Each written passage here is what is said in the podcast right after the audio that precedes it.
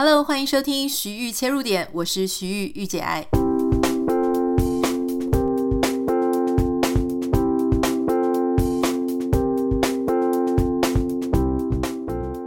欢迎收听今天的节目。哇，这个演艺圈啊，真的是继续连环爆，爆个不停，爆个没完。我自己掐手一数啊，之前在台湾常上节目呢，跟许多一些知名的艺人大咖合作。那这一次在迷途事件当中呢，直接摔下来落马的，应该就已经超过四五个人了哈。还有加上之前啊一些断断呃陆陆续续啊，不是断断续续，陆陆续续呢出现的一些状况，我觉得已经落马了四五个人，真的完全在我的头上的一个当头棒喝。就是我记得之前林炳书的事件发生的时候，有一个贵妇，她就说重新让她呃去学习怎么样看朋友。我就是说，他突然之间领悟到，说有些人你认识他某一个面相，但不代表他其他面相也都会很可靠。所以有些人在出事之前，你会以为你好像很了解这个人的个性啊，或是人格，可事实上事情发生之后，你才发现说，天啊，原来我认识的他只是一个冰山一角，就是他只是。显露一个他想给你看的面貌，或者说他在某一些时刻他确实是正常的，但某一些其他的时刻呢，他确实对别人造很大伤害。那其实像昨天这个黑人，他被一开始是被打牙嘛，哈，就指控说他曾经在两个人一起出差的时候呢，就对他非常的企图不轨啊，那而且这个事情还蛮严重的。那这个事情发生之后呢，诶，他们就大动作的，就黑人跟范范夫妻非常大动作的呢，就决定要开告，那告的是民事，而且要损害赔偿要一千万哈。不过那时候我就问我律师朋友，我就问他说：“诶，台湾的民事损害赔偿真的能够判到一千万这一种这么高的价码吗？哈，因为就我所知，一千万台币在美国名人之间互告民事。”呃，就是损害赔偿、名誉损害赔偿，这个一千万台币当然是非常小的一笔钱了哈，几乎就是你如果看 Amber Heard 跟这个 Johnny Depp 他们的诉讼，绝对不是这样子的价钱。可是，在台湾我真的很少看到会判到这么高的。所以我就其实问我这个律师朋友，律师朋友说真的是没有这个价值啦。虽然说大家还是会考量双方的这个名声啊、人气啊，还有就是各种背景的条件，可是通常要判到这么高，真的很少。那事实上，因为像我之前在美国上一个法律课嘛，非常初步的对于民事跟刑事的差别，其实民事就是说我对你的。我对你对我的行为，应该说，我主张你对我的行为造成了损害，然后我想要透过民事作为金钱的求偿。所以，通常民事来说呢，哎，我们我要的就是钱，用钱来解决问题也是民事。那如果是刑事的话，那就牵扯到就是犯罪。所以，事实上，这个原告他是求偿民事还是求偿刑事？其实这个是。有一些，比方说谁要负责举证啊，然后他有没有退路可走啊，等等，这些有一些后面的策略上的考量。那如果你是要求偿民事诉讼啊，就说你如果跟他求偿一千万元的话，根据我们这个应该是法务部了哈，哦，司法院，司法院上的网站。它上面是写说，如果我求偿一千万元，我的第一审的裁判费用是十万元，十万。如果到第二审、第三审的时候呢，这个裁判费就是十五万元。哦，所以其实他如果说今天呢，他决定这个民事啊，我要继续。我绝对不宽待、不原谅的话呢，我就可以说啊，因为我觉得对方啊是非常恶意的，所以我就是不愿意跟他和解，不愿意跟他调停。但如果说呢，诶，我如果要撤下我的这个民事诉讼，我就可以说，诶，是因为我觉得啊，对方也是啊、这个其心可悯，就是你有很多的理由，就说这个案子啊，你可以。重重的举起，也可以轻轻的放下。但我自己在看说，怎么样去看，说一个公众人物他被 Me Too 之后，他大动作的提出这么高额的民事诉讼，我个人认为这个象征意义大于实质意义啦。就这个象征意义，就是说我反而是觉得呢，是有一点在贺阻，贺主什么？贺主其他可能会一起跳出来指控的人啊，不管是真的还是假的，我们现在先不不管真的还是假的，但事实上这样子的一个呃。这个刀切下去呢，除了一方面公关上面的策略是展示说啊，我是非常的清白的啊，我绝对没有做这件事情。当然，这个也是骗骗那些不太懂法律的人嘛，哈，就说啊，我就是要求偿这么高，显示哦，我是多么的委屈，多么的清白。第二个，我觉得更重要的事情是，如果现在下面有一些蠢蠢欲动的啊，讲说，诶，那我也要啊，趁这个机会呢来。分享我自己所受到的不好的待遇，不管这个不好的待遇是真的情节很严重，还是我个人主观认定微微的不是很舒服，都有可能哦。后面有一些群起攻之的这种受害者一起会跑出来。那这个一千万可能听在某些人眼里就是会有一点害怕。当他拿出这个事情出来之后，诶，如果你不是那种。冤屈大到不得了的，或是不是很有把握的，或是你个性上就比较想息事宁人的，你可能就不会在这个时间点跳出来了，因为你怕万一他也跟你求偿一千万，那该怎么办哈？但没有想到呢，这个事情发生之后呢，这个有一位 model 叫做郭圆圆，她也是威风女郎嘛，她就跳出来说，她也有类似的遭遇，而且她的遭遇比大牙是。有过之而无不及。那我后来其实还有一件事情，我非常惊讶，因为我也是睡前睡醒了之后就看到郭圆圆的贴文。诶，说真的，我觉得这个当然，他们第一个，他们发生在他们事情身上的事情非常的恐怖，而且可以感觉到他们的无助。而且你在这个演艺圈这么小的一个环境，而且大家都是各种人脉网络嘛，哈。如果你真的遇上这种可能会被封杀，可能会没有工作，让你甚至你可能还有合约，所以你整个就被绑死了，那这个就真的很惨。但第二个事情让我真的很惊讶的事情是啊，不管是大牙还是郭圆圆，他们的文笔都好好哦，就说他们在写这些贴文的时候，看起来是非常冷静、非常聪明，而且。不管是描述个人的心情、场景，还是那个恐怖的一个经历，它真的会让读的人感同身受那种窒息的压力，还有就是非常反复、无能为力、无奈、自责，可是又受害那种情景啊！不管是描述人、描述场景、描述整个纠结的感觉，完完全全可以让读到这个贴文的人哦，感感知到说。当时发生了一个什么样的事情啊？那当然，我觉得虽然说台湾是一个无罪推定的国家嘛，哈，可是现在已经有两造的说法，而且大家都呃非常的言之凿凿，呃，所以我要讲的事情是，其实很多人去买单了这件事情可能为真，除了有不止一个以上的受害者，还有就是他们在讲述这件事情是不是够仔细、够详尽。然后他们是不是讲出了一个所有的人都可以理解的一种状态？我觉得这个事情很重要。就是我其实常常也看到其他的一些，比方说不只是 Me Too 的受害者啦，还有就是有一些时候，呃，陷入一种争执或是各说各话的时候，我觉得有时候很可惜的是，那个指控对方的人啊，他可能不是。呃，栽赃，他讲的是有道理，而事实有发生。可是因为他过分情绪了，可能他太过激动了，那或是说他在出手的时候，这些东西文字、信件或是口语没有办法拿捏跟掌握好，以至于其他听的人听不懂，不知道在干嘛。而且如果说你反反复复没有讲清楚，然后又修改，又做各种不停的修整调试。即使这件事情为真，它听起来都怪怪的，很像是假的哈。所以这一点也让我去重新思考，就是说，诶，为什么有一些人他讲出来的话，哦，就是他的出手会让人家觉得，诶，这个事情可信度很高；有一些人他的出手，你就会觉得说，啊，什么鬼啊？这是听起来就是瞎掰的吧？因为我觉得大家如果真的有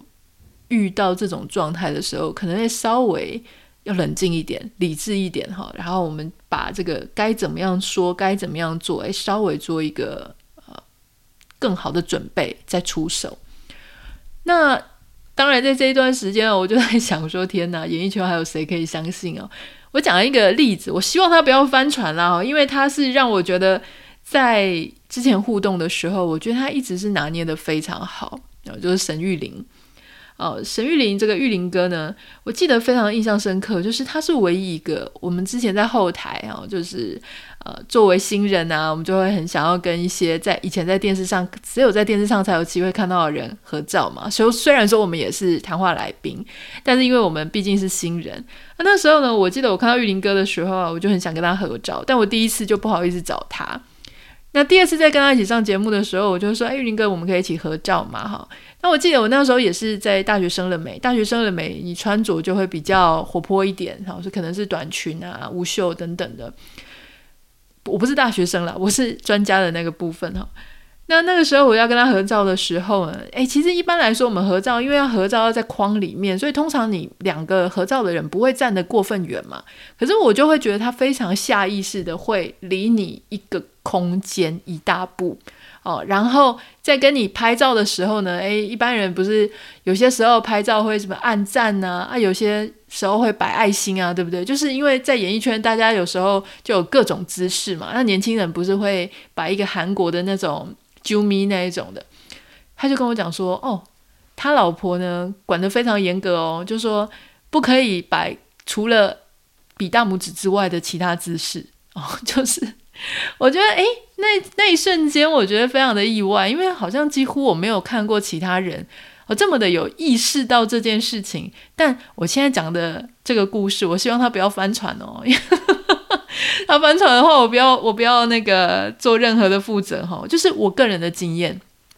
在那样的过程当中，我觉得他是蛮小心的一个人啦。那。最近在 Me Too 事件，很多人也就翻出基努李维啊，基努李维他跟粉丝拍照的时候，他的手一定是落在一个你可见而且没有碰到粉丝的一个距离，比方说在呃悬空啊，在外面。或是说你，反正你就会看到他的手，并没有去摸别人，也不会搂腰，也不会搭肩，通通都不会。可事实上，在我们社会当中，哎，很多人好像一说要合照啊，就立刻哦，就会手臂碰手臂，或者手臂会碰肩膀，或者手甚至就搂腰搂上去了。我觉得这个真的都很有可能会造成一些不必要的麻烦啊。除了迷途事件之外呢，好险！最近演艺圈有一个好消息，就是已经传了很久的萧敬腾跟他的经纪人 Summer，就是年纪大他十三到十四岁啊，一位女性非常了不起，在。萧敬腾还非常默默无闻的时候，他就已经陪伴在萧敬腾身身边。如果你常常看影剧新闻的话呢，诶，你可能就会觉得，诶，他们两个似有若无的情感。当然，圈内人很多人都知道他们两个应该就是在一起，可是他们从来没有承认。那在他们已经，呃，我记得新闻上是说在一起十六年，哈，今年这个女生五十岁生日的时候，呃，萧敬腾今年三十六岁，而在 Summer 五十岁生日的这一天呢，非常惊喜的给他一个求婚，那我记得我也是看到这个影片，觉得哇，还蛮感动的。其实我要讲的事情是啊，我觉得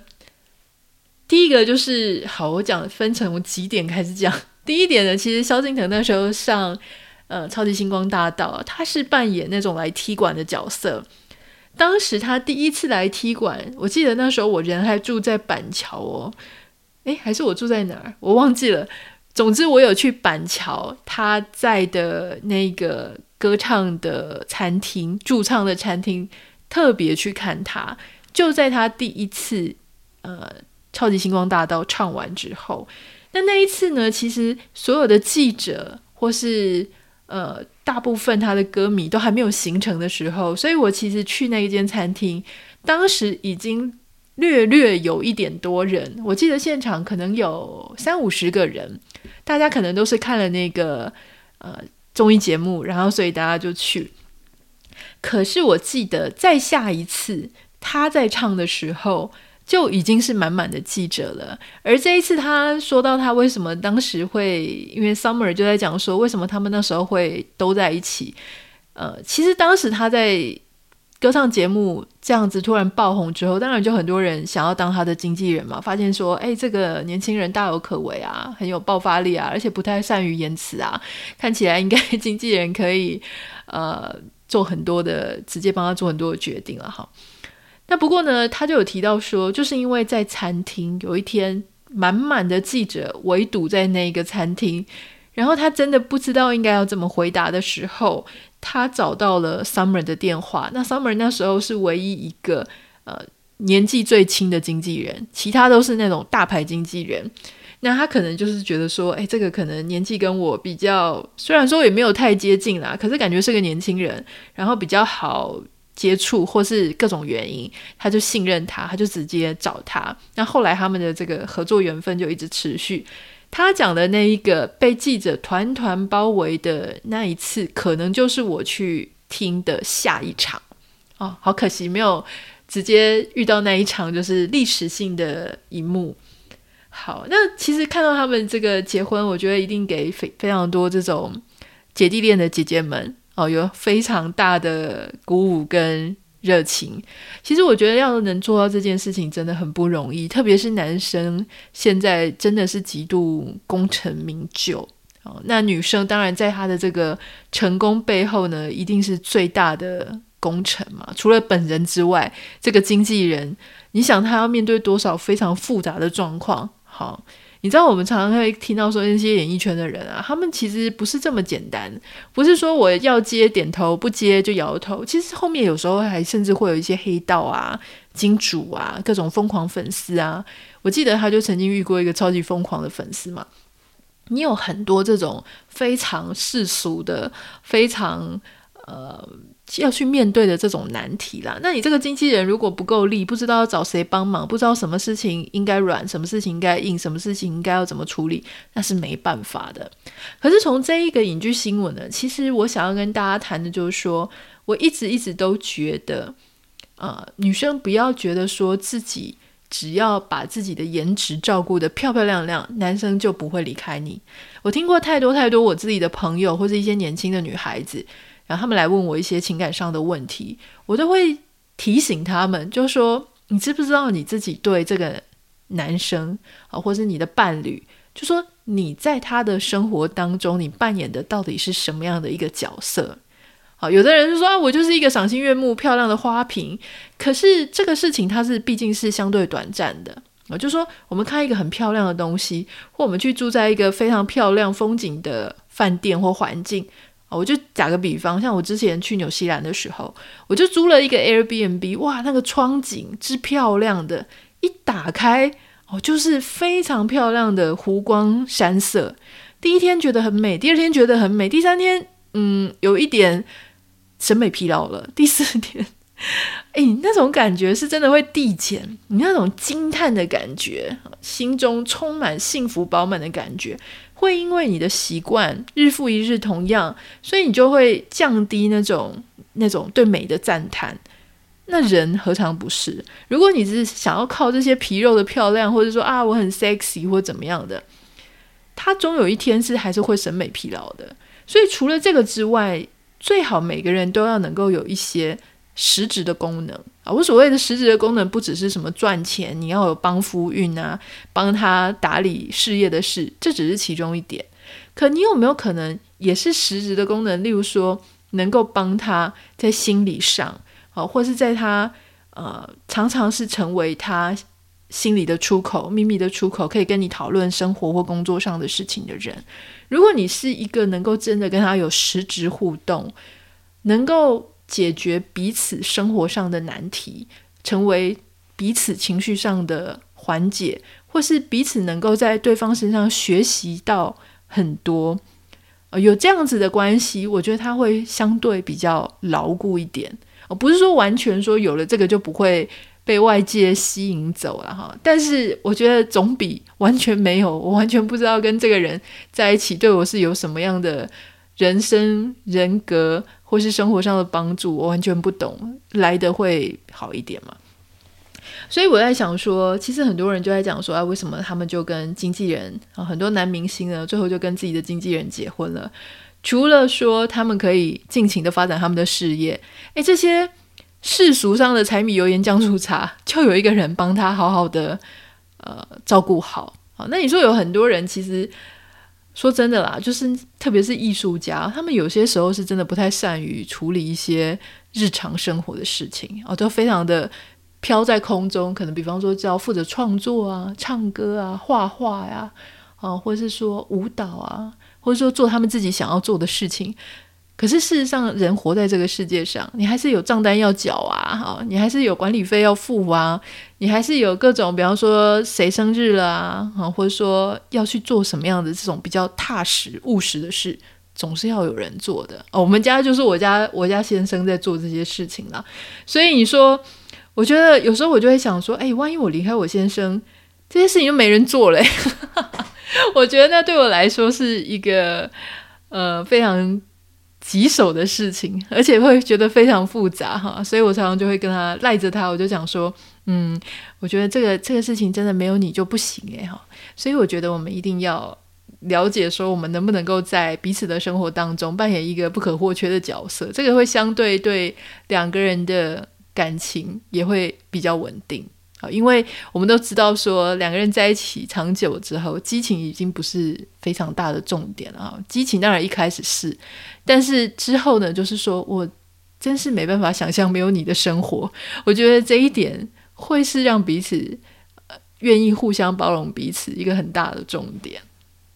好，在今天节目结束之前，我想要分享一个网友的来信哈，他有一个问题。他说呢，虽然说他跟他先生有自己的房子，可是因为他们跟公婆住得很近，就是隔一条街，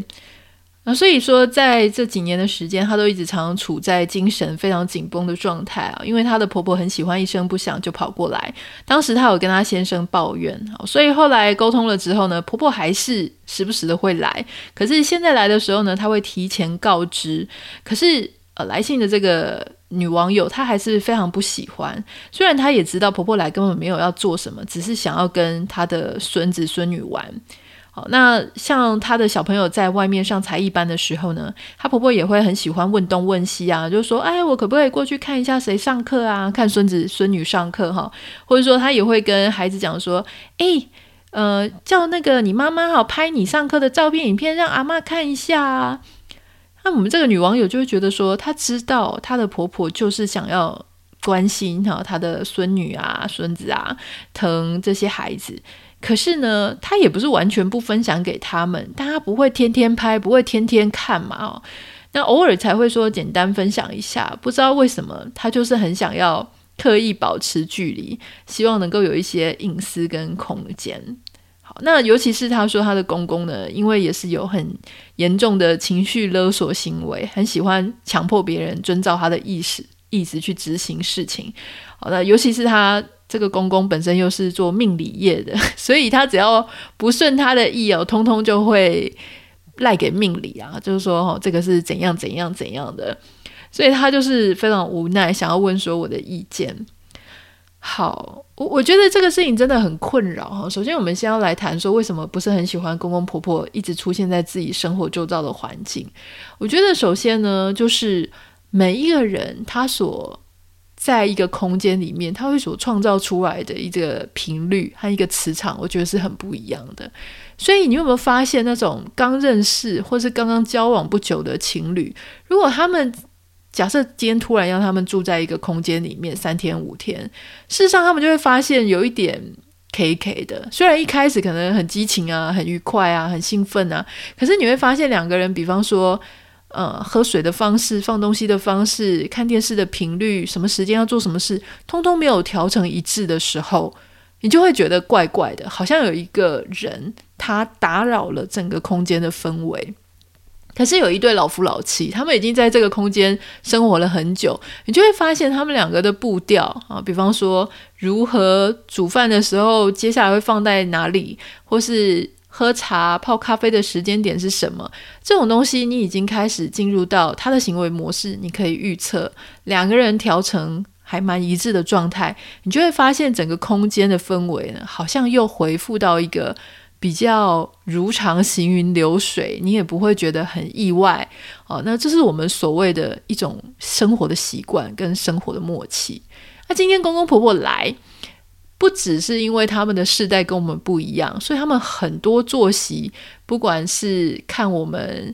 作息起居啊、起床时间啊、煮饭、打扫、洗菜啊，哦或者是对待小孩，他们可能想法跟我们都不一样，加上他们本身的行为。又跟我们调不成一致嘛，因为他们就是可能就是没有工作啊，哈，或是各种，你就会发现就是又回到一个有一个外人在你们的空间里。好，那当然，你如果说你是外人，这个就会很伤感情，因为大家说都是家人呢、干嘛要觉得是外人？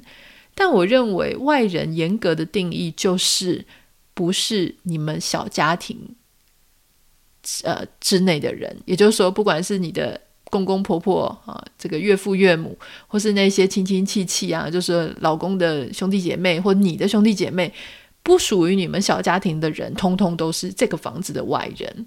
那这些房子的外人要突然来到这个屋内，也许作为一个人情义理，你会觉得说啊，好，我也是欢迎你。可是时间拉得一长，你就会发现说，哎，那个外人。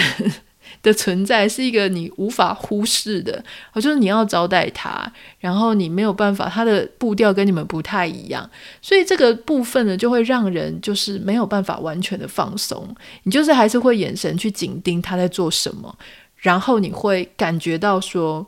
没有办法，呃，十成十的十足的放松。对，我觉得这个是一个很大的问题了哈。那如果说你说这一题要怎么解呢？我个人认为，你要他不来看孙子，这也不是方法。所以不如呢，你就约好，就说妈，你不用来，我直接把孙子一天放一个小时去你那边啊。就比方说，你去帮我接孙子到你家，然后呢，一个小时后或一个半小时之后，我再把他带回来，这样你就可以不用过来哦。我让孩子去你家。但因为有一些妈妈，她们自己是也看不开啦，哈，就觉得说，哎呀，这个放到他那边一个小时、一个半小时，感觉好像也不会认真的在顾孩子，又会给他吃一些我不喜欢的零食等等的，那你就很麻烦，就没有办法阻止掉说，那他你婆婆就会想要来你家找你的这个问题。所以我觉得，作为一个父母哈，有时候要妥协很多事情啊，特别是你是一个夹心饼干，否则呢，最简单就是说，那就不要住这么近嘛。隔一条街真的是太近太近了哈，特别是我觉得像西方很多的公公婆婆呢，他们会稍微比较有人我之间的距离的概念，但在亚洲，特别是台湾哈，因为大家就是走一个互相帮助的路线，所以公公婆婆他们没有觉得你是外人，哦他们甚至什么奇奇怪怪的这些行为啊都不会排斥在你前面就展现，所以如果是这样子的话呢，我觉得不如就住远一点好了。当然，我觉得要搬家兹事体大了哈，不然就是说，像我们刚刚的建议，你可以参考看看，是不是可以就这样孩子去他们家一个小时、一个半小时哈，呃，说不定他就怕了，因为实在是太烦了，他就会说没关系，你不用天天把小孩带来哈，一三五二四六带来就可以了。我觉得这是一个折中的方式了，好，稍微参考看看。如果有任何想要跟我分享的话，你可以私讯到我的 Instagram 账号 Nita 点 Writer N I T A 点 W I T R，不要忘记帮我们在 Apple Podcast 跟 Spotify 上面按下五颗星，感谢你，我们明天见，拜拜。